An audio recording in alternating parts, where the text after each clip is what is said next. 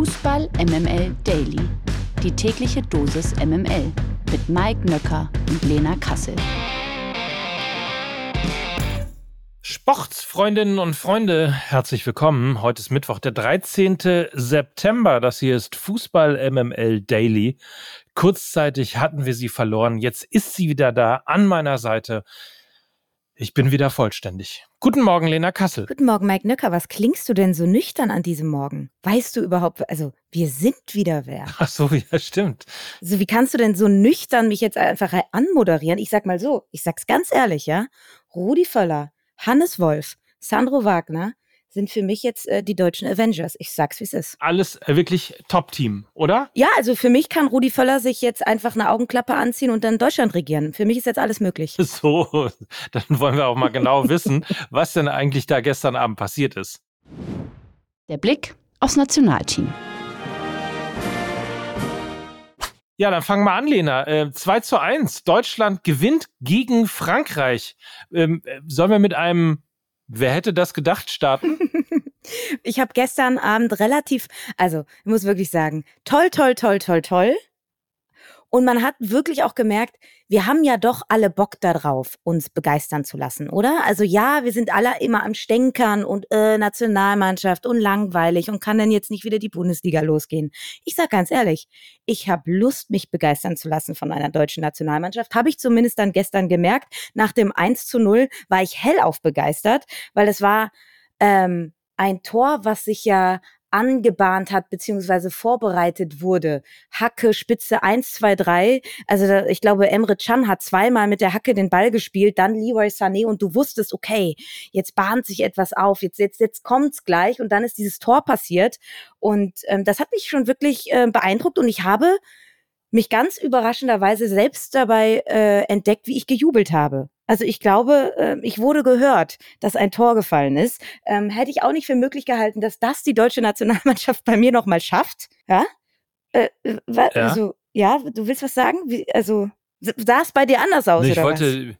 Nein, nein, nein. Ich wollte nur äh, sagen, äh, Emre Can, weil du ihn so gelobt hast, oder äh, wie Mario Basler sagte, der hat den gleichen Stoß gespielt, den gleichen Dreck, wie er immer bei Dortmund gespielt hat. So, also so schnell geht's dann auch wieder, ähm, dass sich das alles dreht und ähm, ja auch gleich wieder irgendwie Stimmung da ist. Wobei man muss schon ehrlicherweise sagen, da hat's die Regie des Fußballgottes auch wirklich sehr gut gemeint mit der deutschen Nationalmannschaft, denn das war natürlich exakt das, was sie brauchten. Ein frühes 1 zu 0 gegen Frankreich, das legt dann natürlich irgendwie auch Schalter um. Ja, aber das kommt ja nicht von ungefähr, dass dieses Tor gefallen ist. Ne? Die ersten zehn Minuten waren schon Powerplay der deutschen Nationalmannschaft und für mich gibt's immer so ein paar erogene Zonen in einem Spiel. Mm. Ja, ich weiß, ich weiß, damit kann ich dich locken. Ich weiß, jetzt bist du ganz wach, ne? Jetzt, jetzt bin ich wach. Okay, sehr Erzähl schön. Mal. Also die, Wo ist denn deine erogene Zone die, auf dem Spielfeld? Die erogenen Zonen auf dem Spielfeld oder die erogenen Phasen eines Spiels sind für mich nach der Halbzeit und sind für mich nach Anpfiff. Weil da erkennst du in den allermeisten Fällen den ganz klaren Matchplan vom Trainer und du siehst, wie die Mannschaft auf die Ansprache in der Kabine reagiert. Also wie sie rauskommen, wie sie heiß gemacht wurden, ob sie Bock haben, wie sie es umsetzen wollen. Und diese erogene Phase ist eben auch die ersten zehn Minuten einer Partie. Und dass sie da so Gas gegeben haben und wirklich auch, das war ja kein Zufallsprodukt, wie dieses Tor gefallen ist. Das habe ich ja gerade noch mal gesagt. Das hat sich aufgebaut. Das war spielerische Leichtigkeit und ähm, das hat mich wirklich das hat mich wirklich beeindruckt, muss ich sagen. Und ich musste an dieser Stelle nach den ersten zehn Minuten dann auch relativ schnell an Hansi Flick denken.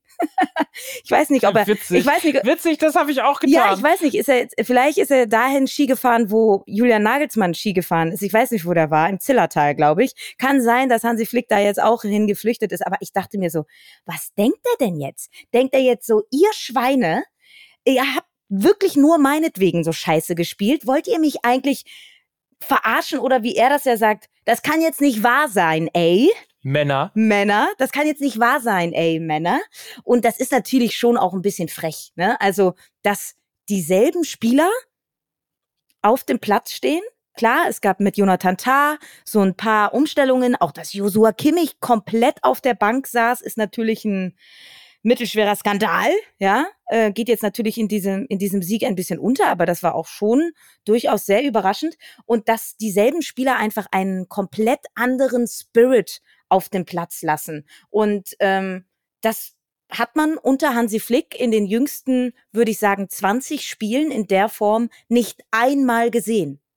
Und das ist schon etwas, was wir aus diesem Abend gestern mitnehmen können. Das Irre ist ja, ich weiß jetzt, nach einem Sieg darf man natürlich nicht in totale Euphorie wieder verfallen, aber man hat zumindest gestern gesehen, dass der Kader, und das ist ja auch das, was wir immer wieder gesagt haben, dass der Kader der Nationalmannschaft eigentlich gar nicht so schlecht ist. Also ich würde mich mal hinreißen lassen zu der Aussage, das ist jetzt vielleicht nicht mal zehn Prozent zu den, zu den Franzosen, wo man so insgesamt ähm, schlechter ist. Insofern äh, war das möglicherweise eben dann doch eine Standortbestimmung der besonderen Art, nämlich um einmal nochmal allen zu zeigen, Leute, ähm, ihr seid wirklich gute Kicker, die ihr da auf dem Platz steht. Ja, ja, und guck mal, ähm, ich habe ja schon die Anpassung gesagt. Ich habe ja äh, gestern in der Folge auch gesagt, dass ich nicht möchte, dass Kimmich und ähm, Nico Schlotterbeck nochmal die Außenverteidigerposition bekleiden.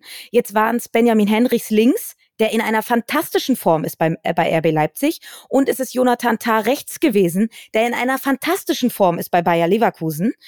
Und Sie haben natürlich versucht, in so einer asymmetrischen Viererkette zu spielen. Das heißt, Henrichs war sehr offensiv, Tar ja eigentlich nominell Innenverteidiger, aber mit einem sehr, sehr guten Tempo ausgestattet. Deshalb kann er eben auch auf der Außenbahn agieren.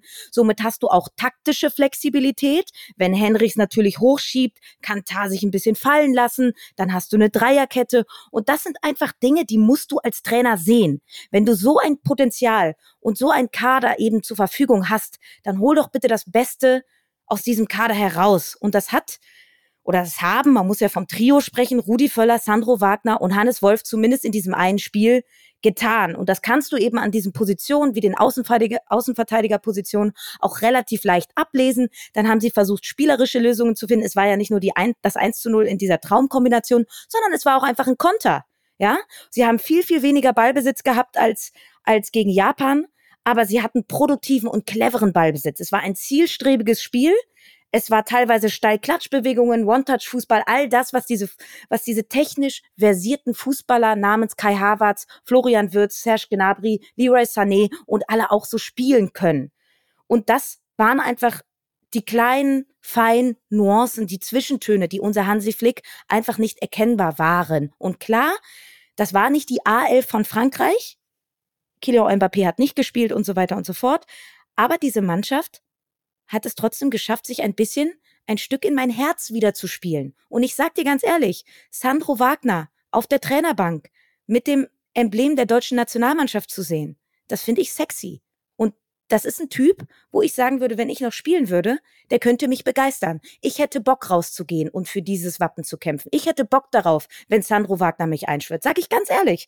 Und deshalb hat diese Mannschaft in Kombination mit diesem Trio, was da draußen saß, wieder ein bisschen etwas bewegt, wieder uns etwas fühlen lassen. Und das ist doch schon mal mehr, als wir in den letzten Monaten hatten. Ohne Frage. Zwei Namen würde ich gerne noch besprechen? Ähm, die allesamt äh, mit der Auswechslung zu tun haben. Als nämlich Ilka Gündogan vom Platz gehen musste, zeigte die TV-Regie einen etwas frustriert reinschauenden Josua Kimmich, Ja. Der nämlich nicht eingewechselt wurde, Mhm. sondern es kam Pascal Groß. Ja. Was hast du da gedacht? Oder wie es ähm, im, weil es ja ein ARD-Spiel gewesen ist, wie es im Talkshow Deutsch heißt, was hast du da gefühlt? Ich habe im ersten Augenblick auch gedacht, okay, dann weißt du ja schon, wer so ein bisschen der faule Apfel war, ne? Das, also ganz ehrlich, das war mein erster Gedanke. Brauche ich Ja. gar nicht irgendwie in irgendeiner Form jetzt noch näher auszuführen, sondern das war der erste Gedanke, den ich hatte. Ich habe mal, äh, ich glaube, Marc Schwitzky war es, der diesen fantastischen Begriff für Josua Kimmich geprägt hat, ein Mentalitätsschauspieler. Und, Der gefällt und, mir sehr und, gut. Ja, das ist es auch, das ist auch weiterhin mein Gedanke. Und Pascal Groß hat eine herausragende Leistung gezeigt. Muss man ja auch mal anerkennen, dass er ähm, ja eigentlich noch kein Mitglied dieser Mannschaft so richtig war. Und es ist ein Fingerzeig in Richtung, ja, Mut und äh, äh, auch ein bisschen Innovation, wenn man eigentlich ja den nominellen Kapitän, und das war Josua Kimmich bis noch vor zwei Spielen, einfach nicht einwechselt und dann einfach einen Rookie reinbringt. Mag ich. Ja, Man könnte sagen, auch äh, das Leistungsprinzip ist zurück in der Nationalmannschaft. Es. Vielleicht ist es auch ein Mix aus Euphorie und Leistungsprinzip. Das war, glaube ich, am Ende des Tages dann gestern ähm, auch, glaube ich, der Schlüssel zum Erfolg. Und wir nehmen das jetzt auch einfach mal so mit. Wir müssen das jetzt auch nicht äh, tot analysieren. Wir nehmen dieses Gefühl, was wir gestern das erste Mal seit ganz, ganz, ganz, ganz langer Zeit wieder hatten. Also ich sag mal so, wenn Leroy Sané nach einem Tor jubelt, dann kann man sagen, im deutschen Fußball herrscht eine Zeitenwende. Gott, oh Gott. Nicht, dass du jetzt hier gleich noch Mitglied beim Fanclub Nationalmannschaft wirst. Du. Das ja, lass mal weitermachen jetzt, komm. Das News Update aus der MML-Redaktion. Auch wenn es noch nicht offiziell bestätigt wurde, gilt Julian Nagelsmann beim DFB offenbar weiterhin als Favorit auf die Nachfolge von Hansi Flick. Gestern wurde auch bekannt, dass der FC Bayern offen für eine Nagelsmann-Freigabe ist. Logisch, dann geht er ja auch von der Gehaltsliste. Demnach fordere man keine Ablöse für den Ex-Coach. Dafür müsste aber das ausstehende Gehalt vom DFB übernommen werden. Außerdem das ist, Moment mal, das ist doch was wie eine Ablöse. Der Vertrag geht noch bis 2026. Aber gut, außerdem soll darüber hinaus noch ein Testspiel zwischen der Nationalmannschaft und dem FC Bayern vereinbart werden. Eine offizielle Anfrage vom DFB habe es laut FCB-Vorstandsboss Dresen allerdings noch nicht gegeben. Bundestrainerin Martina Voss-Tecklenburg hat sich eine krankheitsbedingte Auszeit genommen. Das wissen wir ja. Jetzt kam aber gestern die Information, dass es wohl mit einem unbestimmten Ende weitergehen soll oder eben nicht weitergehen soll. Nach Sky Infos spricht vieles dafür, dass die 55-Jährige nach ihrer Genesung eben nicht mehr auf ihren Posten zurückkehren wird, möglicherweise auch deshalb, weil sich der Großteil ihres WM-Kaders gegen eine Weiterbeschäftigung ausgesprochen hat. Der DFB wollte die Sky-Information auf Nachfrage allerdings nicht kommentieren. Wir bleiben da selbstverständlich dran. Das kommt überraschend. Stefan Reuter legt nach knapp elf Jahren mit sofortiger Wirkung sein Amt als Geschäftsführer Sport beim FC Augsburg nieder. Der Schritt sei wohl überlegt und lange vorbereitet gewesen, so Reuter gestern. Nach knapp elf intensiven Jahren, dem Meistern des letzten Transferfensters und der Einarbeitung von Sportdirektor Marinko Jurendic sei dies für ihn genau der richtige Zeitpunkt, um Verantwortlichkeiten weiterzugeben. Das ergänzte Reuter noch. Er war ja im Jahr 2012, also ein Jahr nach dem Aufstieg zum FCA gekommen. Damals befand sich die Mannschaft in höchster Abschiedsgefahr. Der größte Erfolg in seiner Amtszeit war Platz 5 in der Saison 14-15, gleichbedeutend mit dem Einzug in die Europa League. So, die Augsburger sind also bis heute immer noch in Liga 1 und sind nie abgestiegen. Wie bewertest du Reuters Zeit beim FCA? Ist ein Erfolg, oder? Ja, also als Stefan Reuter Ende Dezember 2012 zum FC Augsburg wechselte, spielte der FC Augsburg gerade erst in seiner zweiten Bundesliga-Saison. Ähm, knapp elf Jahre später sind sie so ein bisschen die Unabsteigbaren geworden, auch wenn das dem geneigten Fußballfan vielleicht nicht ganz so gefällt. Ähm, er ist und bleibt eines der Gesichter des FC Augsburg, ganz klar. Und ich meine, in diesem Sommer, du hast ihn ja auch schon angesprochen, hatte der FCA ja mit Jurendic äh, vom FC Zürich ja einen neuen Sportdirektor schon bereits verpflichtet. Er sollte eigentlich so ein bisschen das Bindeglied sein zwischen Geschäftsführung um Reuter sowie Trainer Enrico Maaßen. Ähm, jetzt wird er natürlich deutlich mehr Verantwortung tragen und ich glaube, dann ist es auch einfach der richtige Zeitpunkt jetzt für Stefan Reuter, ähm, ein bisschen zurückzutreten. Er soll ja noch in beratender Funktion tätig sein und von daher ähm, hat er sicherlich eine Legacy geprägt beim FC Augsburg und wir wünschen ihm natürlich weiterhin alles Gute. Gewinner des Tages.